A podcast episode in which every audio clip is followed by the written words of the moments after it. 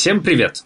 Это подкаст «Кинопоиска. Крупным планом». Меня зовут Даулет Джинайдаров, я редактор видео и подкастов «Кинопоиска». Я Всеволод Коршунов, киновед, э, куратор курса «Практическая кинокритика» в Московской школе кино. Мы обсуждаем новинки проката, вспоминаем важные вехи истории кино и советуем, что посмотреть. И в сегодняшнем выпуске мы поговорим про один из первых посткарантинных блокбастеров – южнокорейский зомби-хоррор «Поезд в Пусан 2», «Полуостров», который вышел в прокат э, в России 20 августа. Это продолжение фильма «Поезд Пусан», который в 2016 году, 4 года назад, э, можно сказать, порвал мировой прокат.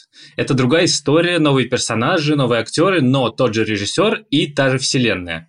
И сегодня мы будем говорить не только о втором фильме, но, в принципе, обо всей дилогии. И немного расскажем и про э, жанр фильмов про зомби, и про феномен корейского кино, который в последний год после успеха «Паразитов» Пона Джун Хо на «Оскарах» как-то э, внезапно вошло в моду, и крайне всем интересно. Обсуждать мы будем почти без спойлеров, хотя, если честно, я даже не знаю, какие тут могут быть важные спойлеры, которые всерьез могут испортить просмотр и удовольствие от него, но завязку обоих фильмов давай напомним. Первом фильме отец и маленькая дочка, которая после развода родителей живет с папой и у которой день рождения, едут к маме в Пусан. Они садятся в Сеуле на скоростной поезд и едут через весь полуостров.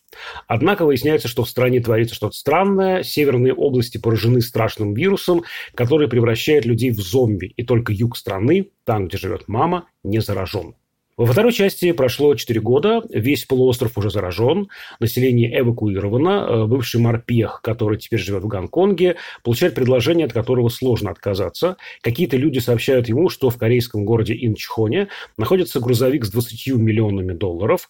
Зомби он не нужен, естественно, поэтому нужно пробраться туда и привезти грузовик в порт, откуда судно доставит его в Гонконг. Вместе с героем в операции участвуют еще три корейца, в том числе и его зять. Все они получат половину привезенной суммы, то есть 10 миллионов долларов. Ну и мне кажется, что оба фильма не связаны сюжетно и, кажется, не очень похожи друг на друга. Но и тот, и другой стоит посмотреть, если мы говорим о плюсах и достоинствах что первого, что второго, всем любителям адреналинового экшена. Потому что, по крайней мере, в первой части, на мой взгляд, почти нету, ну, что говорится, ни одной лишней склейки. Каждый кадр и сцена служит тому, чтобы двигать историю вперед. И вот я читал некоторое количество рецензий, и кинокритическим штампом, кажется, стало по отношению к этому фильму сравнение поезда в Пусан, собственно, со скоростным поездом.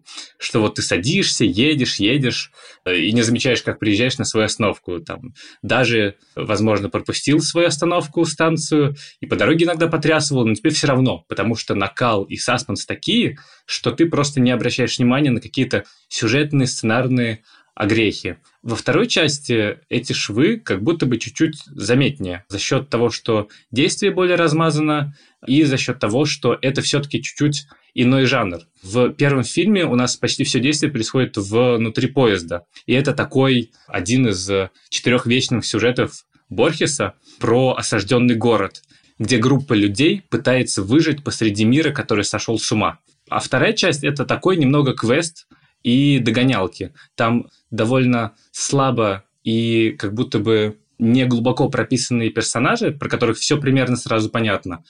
Но отдельные сцены экшена, перестрелок и погонь, которых тут много и которые эффектные, они действительно тебя затаскивают в фильм и не отпускают.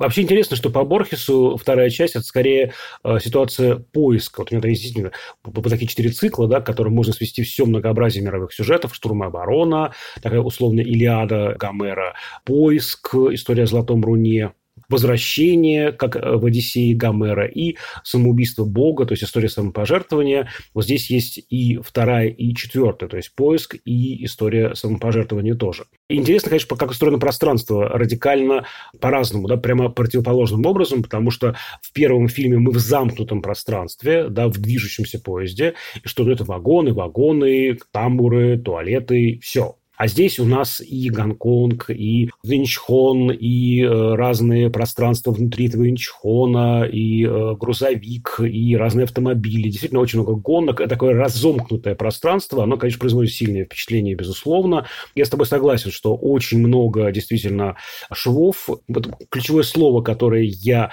хотел произнести после просмотра, это функциональность. Здесь все строго функционально. Функциональные персонажи. Это не характер, это функции, которые просто ходят по экрану. Да? Ходячие существа, которые стреляют. Вот и все. Там почти нет психологической глубины. Мы знаем про них все с первой секунды, и они почти не трансформируются, за исключением, пожалуй, главного героя нашего. Вот функциональность персонажей, сюжетных поворотов, этих аттракционных эмоциональных переключений страшно, весело, грустно и так далее. Функциональность музыки. Вот знаете, вот есть такая фраза, что когда режиссер не доверяет актерам, он э, включает музыку, которая эмоционально должна включить зрителя, передать эту эмоцию зрителю. А здесь, э, я думаю, что дело не в недоверии актерам, а просто именно в такой плоскостности персонажей. Э, действительно, они такие. И музыка, ну, просто вот или выдавливает слезу, или заставляет вжиматься в кресло. Вот такая жесткая функциональность. Вот все это работает на главную ценностную оппозицию фильма – индивидуализм versus коллективизм, каждый за себя versus только вместе спасемся, думая о себе versus хотя бы попытайся помочь другому.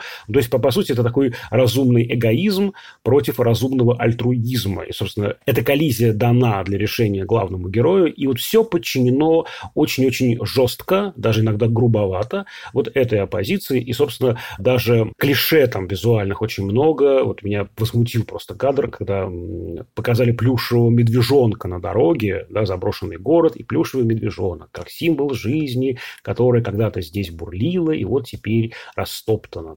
Тысячу раз мы видели этих медвежат на дорогах с танками, с бронетранспортерами. И это такой же просто же штамп-штампович, клише невероятное. Вот. И здесь, как мне показалось, что у режиссера нет особой иронии по этому поводу. То есть, конечно же, впрямую, в лоб использовать это невозможно, но и тарантиновской постмодернистской иронии у Йон Санхо здесь, по-моему, нет. Да, там же, кажется, медвежонок лежит, а по нему проезжает машина своим колесом. Это такая ссылка к Терминатору и ко всем историям противостояния чего-то хрупкого и беззащитного, какой-то большой глобальной угрозы. На самом деле, по сценарной конструкции, мне кажется, стоит винить южнокорейские киношколы, что они слишком хорошие и слишком глубоко вдалбливают какие-то сценарные конструкции, потому что, что касается главного героя, ты сказал, что у него есть это развитие и движение почти у единственного но оно так подано, что ты прямо видишь все эти драматургические костыли. Когда тебе в начале первая открывающая сцена дается, что он едет сквозь пораженным зомби городу со своей семьей в машине и не впускает э, в машину женщину с маленьким ребенком, потому что это неразумно. Дальше тебе опять дается ситуация, в которой он опять не спасает своих родственников, потому что это был бы неразумный выбор, и он предпочитает сохранить себя и какую-то часть других людей, чем попытаться спасти своих близких людей. И ты думаешь, ну, когда же? Когда же уже настанет тот момент, когда ему опять будет дан этот выбор сделать разумный какой-то поступок, либо же пожертвовать этим в угоду сентиментального. И в конце действительно э, это прям очень очевидно с флешбеком, с э, фразой, что ты даже не попытался. It was for the best. For everyone. 상식 같은 소리 하고 있네. Меня еще смутило, как представлены персонажи. Это же тоже по учебникам кинодраматургии. В частности, «Спасите котенка» известная такая книга есть, в которой рассказываются основные правила, что чтобы зритель полюбил персонажа, который появляется впервые в кадре, он должен совершить какое-то хорошее действие, какой-то милый, добрый поступок. Например, спасти котенка. И ты сразу к нему проникаешься. И когда в фильме где-то в середине появляется вот этот вот армейский чин, и он вместо того, чтобы просто застрелить человека, который инфицирован, он э, его кидает на землю, наступает на горло сапогом и дальше штырем его убивает, раскалывая ему, ему череп. Ты понимаешь, ну, понятно, это злодей. Его так представили, что он как бы будет злодеем антикотик такой. Ну, слушай, с котиками можно по-разному работать. Мне очень нравится этот прием. Очень, мне кажется, иронично он использован в фильме «Три билборда» на границе Эббинга, Миссури, когда главная героиня Фрэнсис Макдорманд такая абьюзивная, наглая, в общем, такая яростная, приходит к рекламному агенту и заказывает эти билборды. Она себя там довольно некрасиво ведет. Там есть момент, когда мы видим, что на подоконничке какой-то жучок-паучок, он перевернут лапками, значит, он дрыгает, не может подняться, и она его переворачивает. Это тоже, тут, тоже «Спасите котика», тоже «Save the cat», прием, который ну, вот, действительно стал э, названием книги Блейка Снайдера. Вот по-разному можно использовать. Можно иронично, можно в лоб, можно как-то ну, его действительно переворачивать, этот э, прием. Здесь действительно этого много, и все предсказуемо в этом смысле. С другой стороны, эта функциональность, э, она, в общем, поскольку она так обнажена и так очевидна, наверное, она и является частью замысла. Это не то, что вот они старались-старались, и вот там или перестарались, или не достарались. Я думаю, что для такого рода сюжетов. Эта функциональность вполне себе допустима.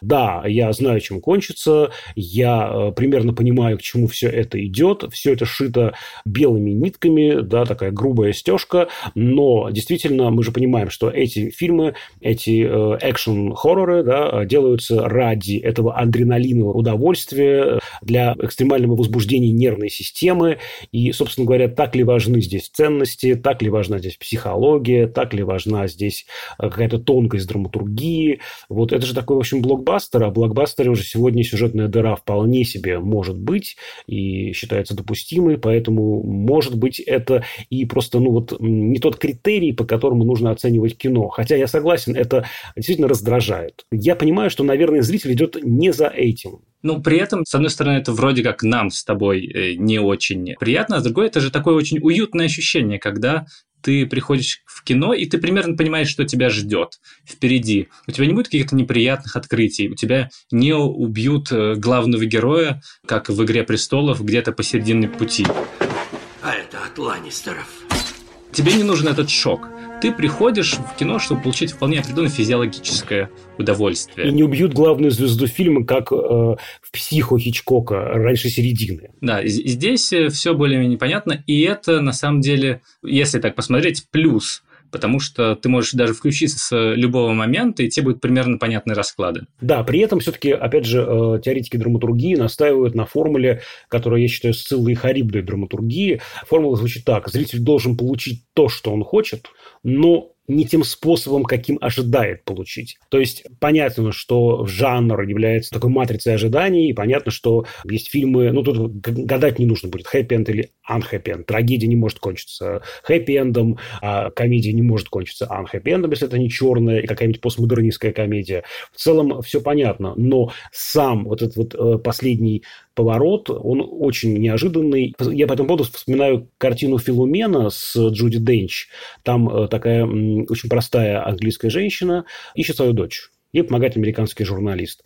И он ее троллит за то, что она любит женские романы. И говорит, боже мой, это такая ну, неожиданная концовка. Никогда бы не подумала, чем кончится этот роман. Все мы знаем, чем кончаются женские романы. Да? Поцелуем и уходом любовников в сторону заката. Но на последней странице герой еще так далеко до этого финального поцелуя и до этого ухода в закат, что действительно у читателя или зрителя возникает ощущение, э, что никогда они не соединятся. И там вот невероятный да, возникает сюжетный поворот, который позволяет им соединиться. То есть, на самом деле, это интересная вещь, что при том, что предсказуемость – это очень важная константа э, сюжета в кино, еще в массовой культуре. Также, конечно, нужна некая и неожиданность. Вот с этой неожиданностью здесь, мне кажется, не все в порядке. Мы поговорили про драматургию и про то, что это действительно очень э, забойный экшен, э, который любителям боевиков и э, зомби-хорроров стоит посмотреть. Мне кажется, первая часть в большей степени она еще и важна тем самым социальным высказыванием про которое тоже очень много критиков писали, которые на самом деле как будто бы очевидно.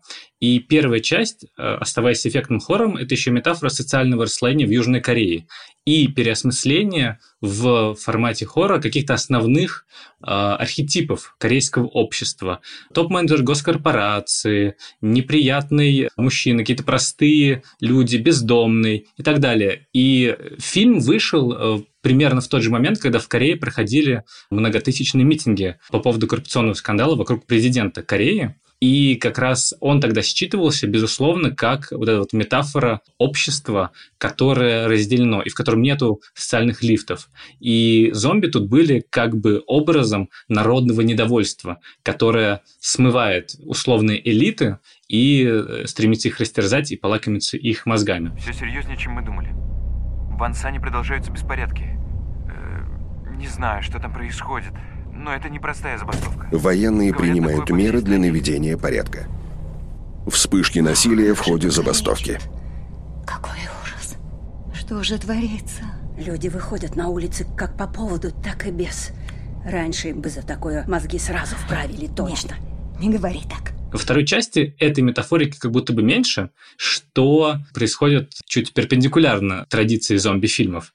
Но при этом она возникает, мне кажется, чуть-чуть независимо от э, самого сюжета и сценария, э, просто потому что мы сейчас находимся в ситуации э, посткарантина. Ну, даже не посткарантина, а карантина, пандемии, когда у нас только что прошел массово коронавирус, и мы э, находимся как раз в этом состоянии немного постапокалипсиса. И поэтому все те сюжетные детальки, которые по фильму рассыпаны, что корейцы в Гонконге, они как бы прокаженные. То, что они приехали с полуострова, где все чем-то заражены, и их э, не хотят обслуживать в ресторанчике, у них боятся принимать деньги и так далее. И то, что когда герои приезжают в Корею, этот полуостров, и там встречают опустевшие города, людей, которые живут в самоизоляции и изредка выходят из своей квартиры. Это обретает тоже какие-то коннотации, которые как будто бы комментируют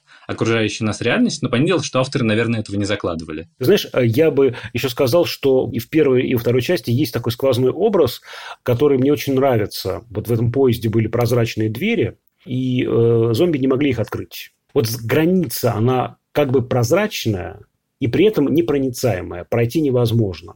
И во второй части тоже это есть, да. Там есть огромное тоже такое стеклянное помещение, в котором много-много-много зомби, э, и они вот э, толпятся и не могут выйти, просто не понимают, где выход. И это, мне кажется, тоже очень сильно рифмуется с фильмом «Паразиты», где там тоже есть этот образ границы, не такой вот, ну, буквально визуальный, но вообще фильм в общем-то, про да, социальный лифт, про э, преодоление этих границ. Кажется легко преодолеть эти границы. Выдай себя за другого. Окажись в этом прекрасном доме, да, из своего этого подвальчика выйди и поднимись. Там буквально еще работает подъем и спуск, да, такая метафора. Но эта граница оказывается все равно очень ощутимой. Казалось бы, незаметная, казалось бы, не самое существенное, что есть в этом мире, а на самом деле очень существенная. Вот прозрачная и непроницаемая граница – это вот образ, который, по-моему, объединяет оба фильма. Да, он жестче работает в первой части, но и во второй он тоже есть.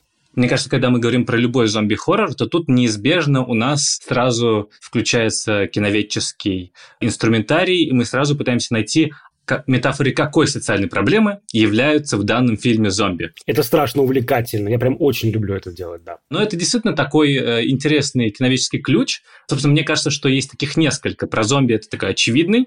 Еще есть биографический метод, когда ты представляешь, что автор, режиссер снимал фильм про себя, и это все про него. То есть у Ларса фон Триера это, как правило, очень хорошо работает, когда ты смотришь «Нимфоманку» и такой понимаешь, ага, это Ларс фон Триер, на самом деле, говоря «секс», имеет в виду кино, и когда его героиня продолжает заниматься сексом, но не получает от этого удовольствия, то он говорит как бы про себя, что он продолжает снимать фильмы, хотя не получит удовольствия. Или же когда «Дом, который построил Джек», где герой убивает людей, которые сами его просят убить его, и выстраивает свой шедевр, это как бы про него. И он сравнивает кино с серийными убийствами. И в этом смысле в «Нимфоманке» той же герой Стеллана Скарсгарда, скажем, он очевидным образом метафора кинокритика, который вечно выслушивает психоаналитические беседы и душевные излияния режиссера, а в конце непременно хочет заняться с ним любовью, но не может, потому что он жалкий и вообще он э, недостоин этого. Жалкий интерпретатор. Да, да, да. Все время пытается поверить алгебре и гармонию. В случае зомби-хоррора это, мне кажется, родовая травма жанра. Зомби, понятное дело, появились э, до 60-х годов, еще в 30-х, 20-х, это как гаитянская традиция, магия Вуду, когда злые волшебники оживляли людей, и те служили им на потеху. Но современная традиция зомби и то, что мы чаще всего имеем в виду под зомби фильмами, это началось с Джорджа Ромера, конечно же, и с его фильма 68 года «Ночь живых мертвецов», в котором эта социальная метафора как раз была явлена впервые, где э, в финале единственным выжившим оказывался чернокожий парень, и его государственные структуры убивали приняв за зомби. И это такой как бы комментарий про современное общество, в котором существует вот это вот расовое угнетение. Так, парень, целься прямо между глаз. Хороший выстрел. Отлично. Он сдох. Еще одно полено для костра. Пришлите полицейскую машину. Я ее к вам уже отправил. А следующего фильма «Рассвет мертвецов» он был как раз про критику консюмеризма. Там все действие происходило в супермаркете, и все эти кадры с бездумными, медленными, тогда еще зомби, которые ходили вдоль прилавков, э, смотрели вожделенно то ли на э, вкусных э, румяных главных героев, то ли на продукты, которые были во всех этих магазинах и супермаркетах. И это такой образ бездумных потребителей, которые ни о чем не думают, а желают исключительно покупать и выстраиваться ради этого в очереди. Я бы с тобой и согласился, и нет. Действительно, Ромеро сделал революцию в зомби-хорроре. Понятно, что была история до, ты совершенно прав, и обычно начинают с белого зомби Виктора Гальперина отчитывать историю зомби-фильмов. Фильм 32 года с Беллой Лугоши в главной роли. Но мне хочется вспомнить еще более ранний фильм, который формально не про зомби. Там эта вот тема только обертоном таким звучит, но это очень важная, мне кажется, картина. Это великий фильм Фрица Ланга «Метрополис», и там уже есть метафорика социального расслоения, потому что там есть верхний мир и нижний мир. В нижнем мире живут рабочие. Мы видим, как эти рабочие передвигаются. Они передвигаются как зомби. Они лишены индивидуальности, они э, все похожи один на другого, ими управляет кто-то из верхнего города. И все это на зомби-фильмах э, отражается. Все это становится метафорой вот этой социальной тесноты и некой стертости личности, потому что капитализм нуждается в тебе как функции, не как в человеке, не как в личности, а как функции. Поэтому жесткая функциональность, кстати, поездов Пусан-2, возможно, еще и с этим связана. Я, возможно, не прав, э, ругая фильм за это. Да, с одной стороны, конечно, это всегда интересно разбирать, ну, собственно, любой фильм, даже не зомби, но мне кажется, не всегда следует э, воспринимать живых мертвецов как метафору какого-то социального угнетения, потому что, скажем, вот есть культовый в узких кругах фильм «Операция «Мертвый снег», где в качестве э, главных злодеев э, выведены восставшие из мертвых нацисты. Ну, и, соответственно, они крошат норвежских туристов в снегах и горах. И, с одной стороны, это можно рассматривать как критику неонацистских настроений в современной Европе. Но очевидно же, что создатели просто подумали, вот мы хотим сделать зомби-хоррор, а как сделать зомби еще более отталкивающими и противными? Конечно, сделать их нацистами. Во время Второй мировой в Эксфьорде у немцев была военно-морская база. Абсолютно секретная гавань для их кораблей. Людей мучили, били, пытали, убивали. И в этом смысле, конечно, здесь никакой вот этой вот подкладки как будто бы нет. Ну, просто зомби – это такие идеальные персонажи боевиков, антагонисты, потому что они максимально дегуманизированы такая биомасса, которую ты можешь крошить сотнями, и никаких угрызений совести у главных героев не будет. И ты сам как зритель не будешь испытывать какие-то странные муки совести, что вот как же главный герой убивает. Нет, он убивает уже мертвых людей. У них нет лидера, нет мотивации, и они просто хотят растерзать. В том числе поэтому они становятся, наверное, метафорой всех этих угнетенных сообществ, потому что они лишены субъектности, у них нет голоса. Как и те меньшинства, которые страдают от какого бы то ни было угнетения. Я бы еще добавил, что э, эти зомби, как ни парадоксально, являются наследниками индейцев в вестернах, потому что боевик вообще работает очень часто не столько с конкретным антагонистом, живым человеком, сколько с биомассой, потому что для вестерна очень важна эта оппозиция наша, не наши, э, бледнолицые, краснокожие, и э, вот это, эти краснокожие воспринимались очень долгое время как вот та самая биомасса, которую ты говоришь. Э, можно убить сколько угодно индейцев, и ничего через это не будет, потому что они как бы, извините за эту грубость, как бы не люди. И это важно, что вот как раз э, зомби, как наследники этих вот э, индейцев э, в кино действительно продолжают оставаться и работают как метафора угнетенных сообществ. очень важно, мне кажется, да. И то самое лишение субъектности, о котором ты говоришь, это очень правильно, да. Они как бы и не валящие, да, они как бы безвольные и, и, и не живущие, и не имеющие разума, и не имеющие вообще каких-то интенций и, и понимания там чего бы то ни было. Они заражены, и они как бы не существуют существуют.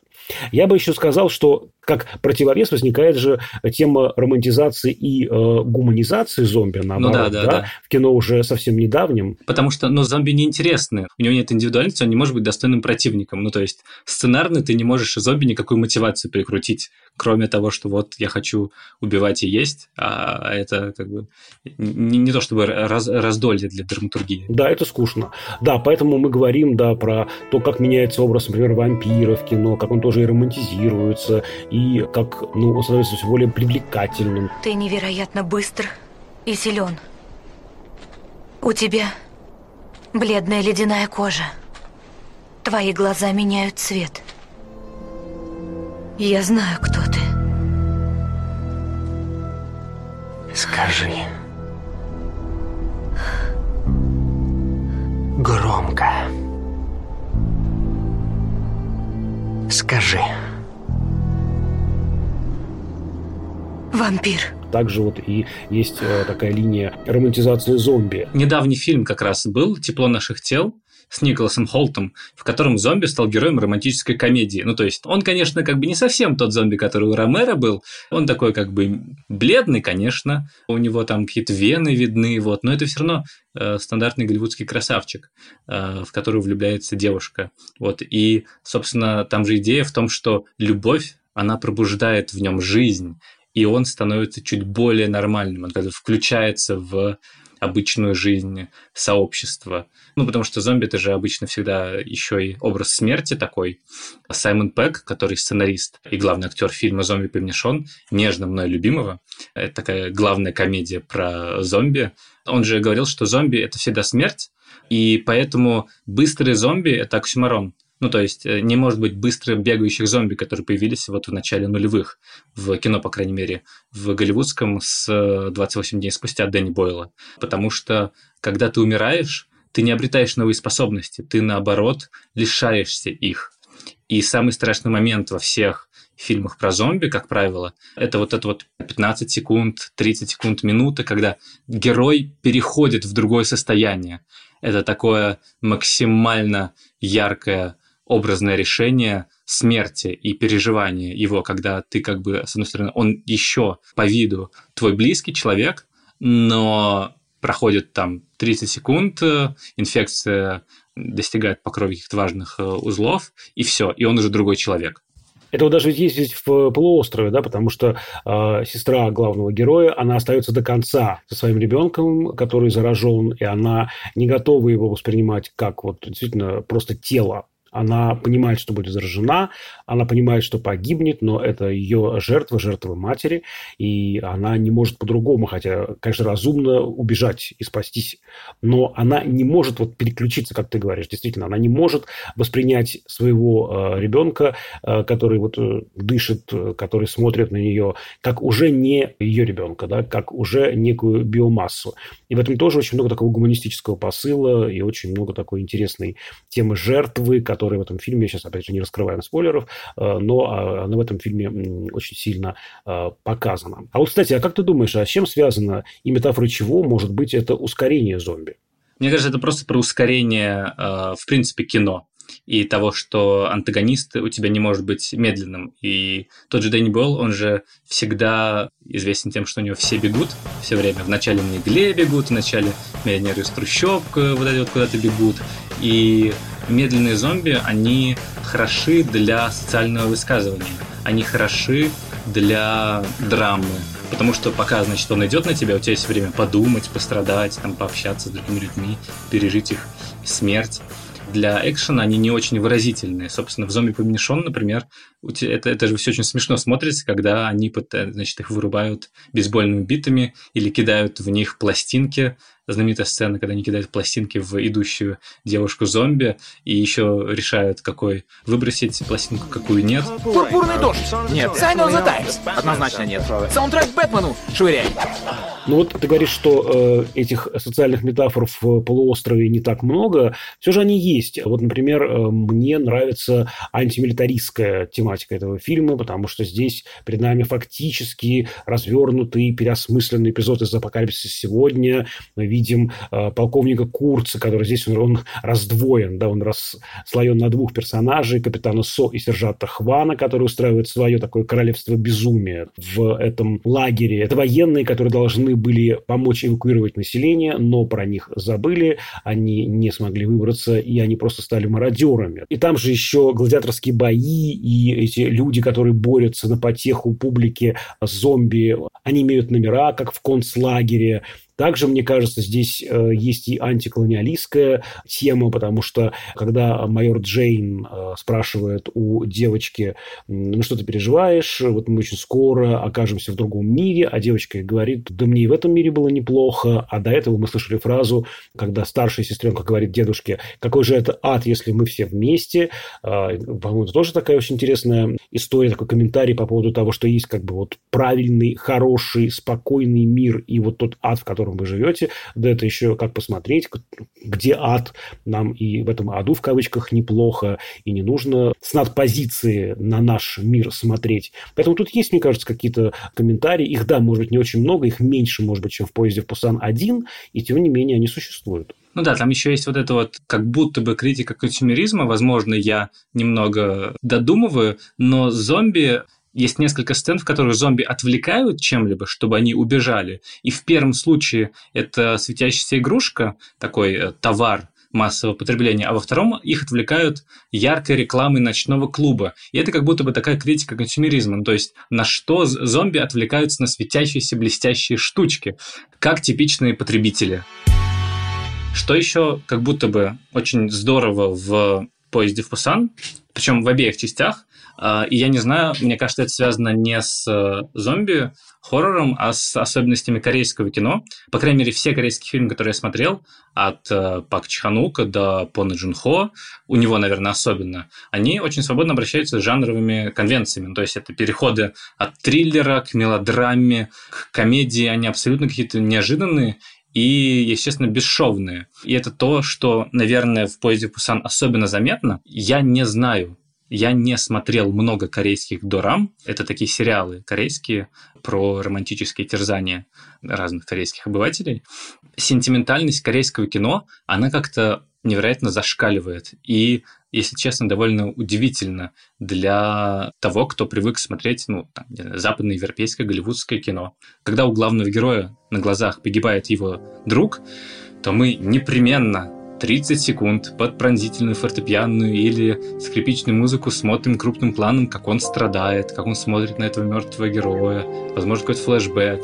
И это довольно не то, что странно смотрится, но чуть-чуть непривычно. Как будто бы в корейском кино нет ироничного остранения от традиции такого мелодраматизма.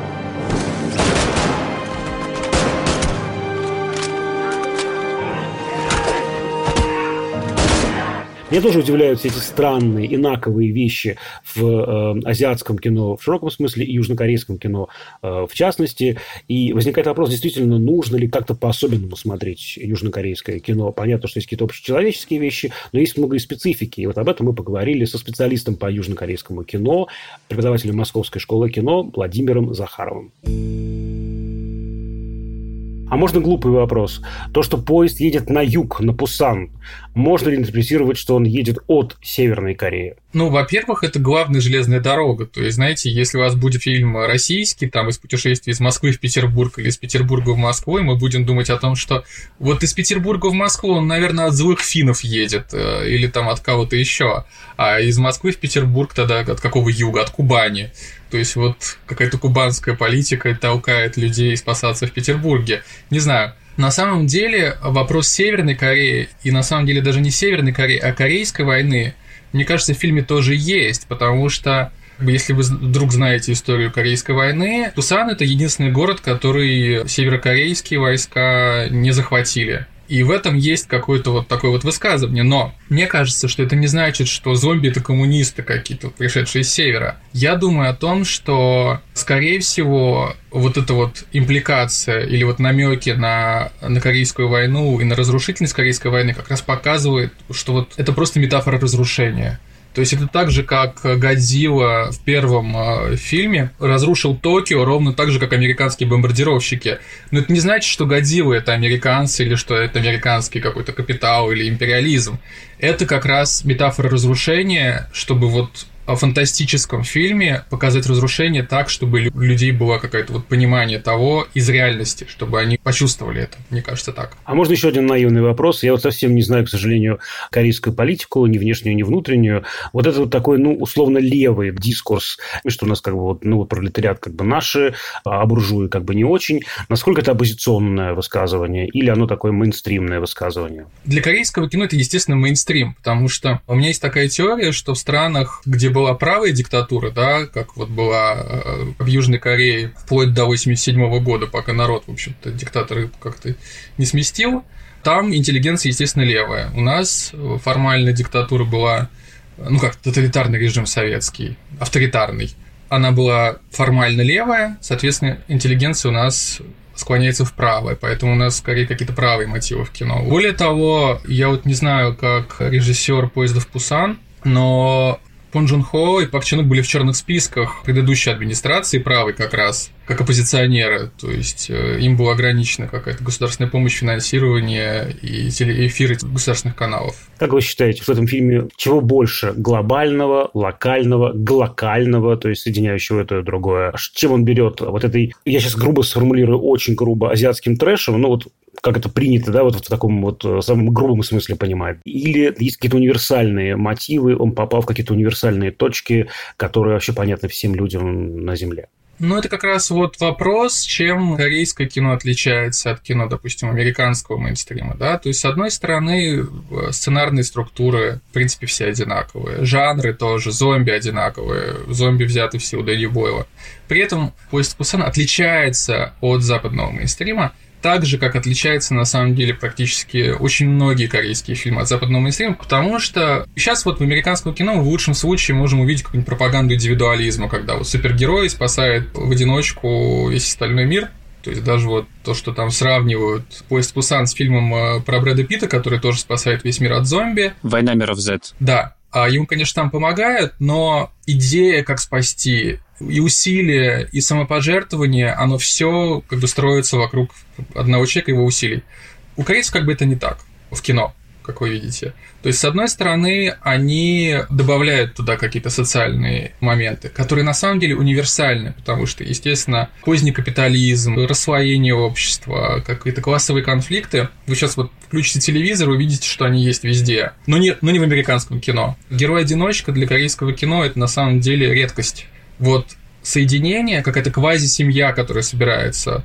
Почему мы до сих пор относимся, допустим, в России, такое вот есть массовое отношение к корейскому кино как к экзотическому? И почему в мире оно есть как к экзотическому? Что его мало, что его смотрят мало, что не запоминают актеров. Это, знаете, как вот сколько Оскаров получили «Паразиты», они, как никто из актеров, не был номинирован даже. Их просто не запоминают. Почему не запоминают? Не потому, что азиатские лица невозможно запомнить. Это на самом деле очень странная точка зрения. Если вы много смотрите азиатского кино, вы очень быстро начинаете различать актеров.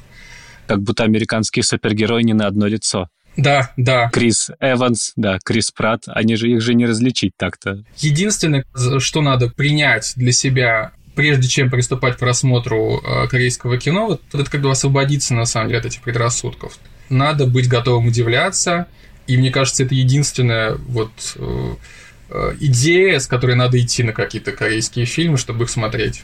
Я думаю, даже вообще на любые фильмы, да, потому что что такое гетто итальянского да, кино, конечно. гетто корейского, гетто, я не знаю, филиппинского. Гетто якутского кино. С открытыми сердцем, душой, головой и другими органами, которые вы откроете корейскому да. кино. Огромное вам спасибо, дорогой спасибо Владимир. Спасибо вам. Да, спасибо. Знаешь, что у меня вызвало э, самое сильное сожаление при просмотре и первой части «Поезд пацана», и второй, что этот фильм снят не в России.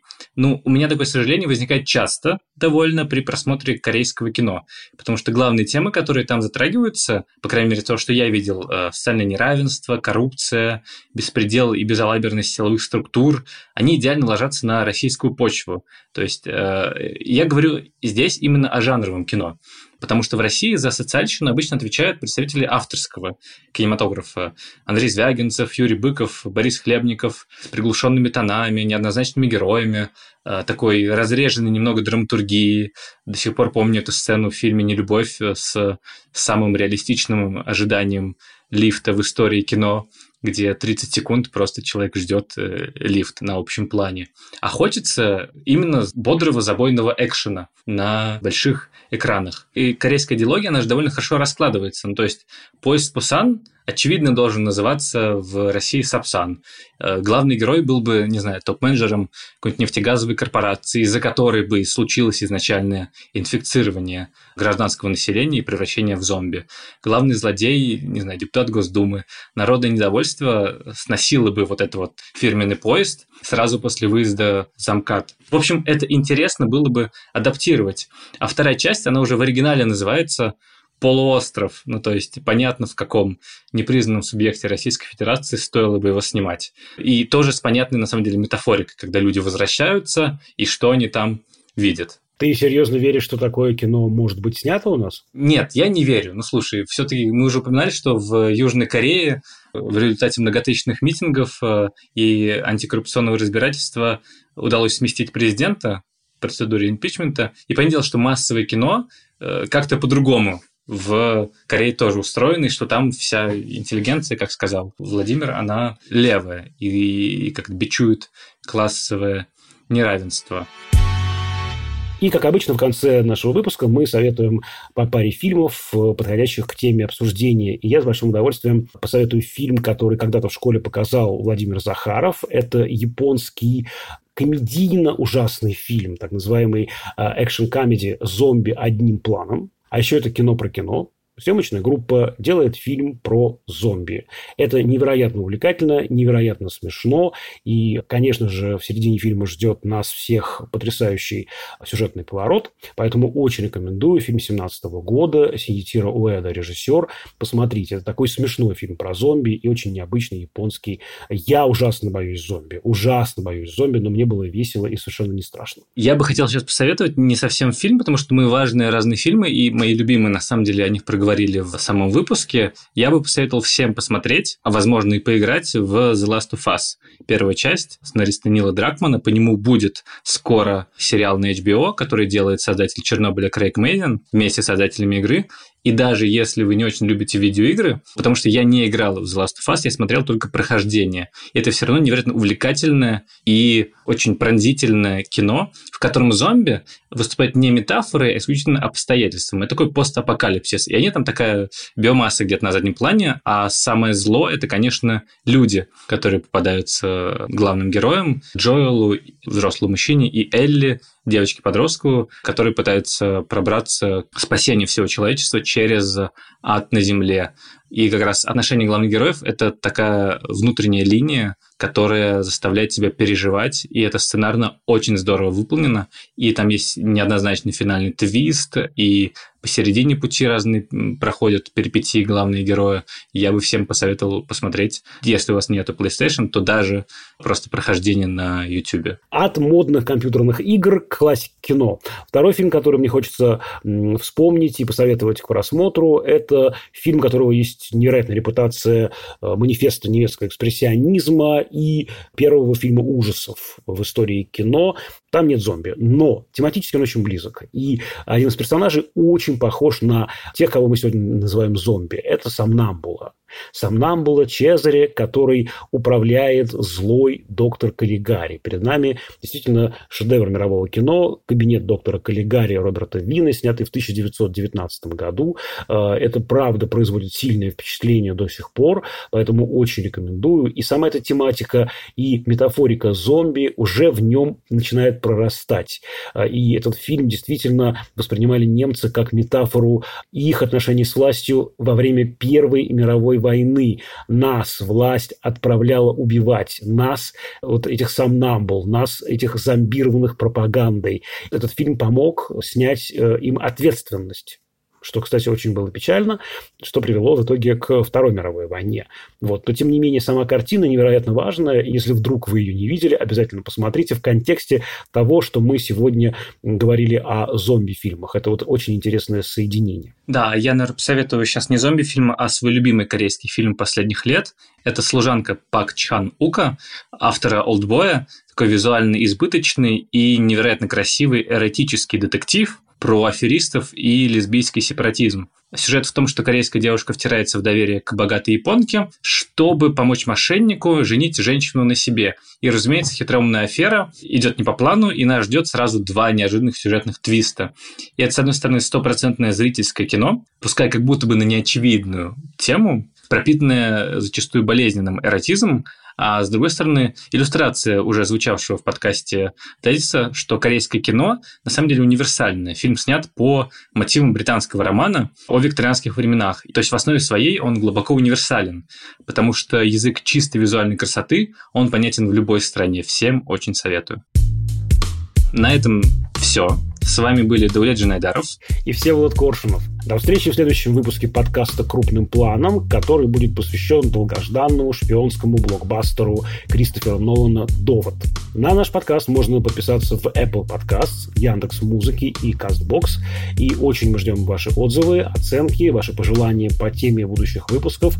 Присылайте, будем все это внимательно разбирать. А писать нам надо на подкаст собакакинопоиск.ру. Над этим эпизодом работали звукорежиссер Ильдар Фатахов, продюсер Женя Молодцова, также главред кинопоиска Лиза Сурганова.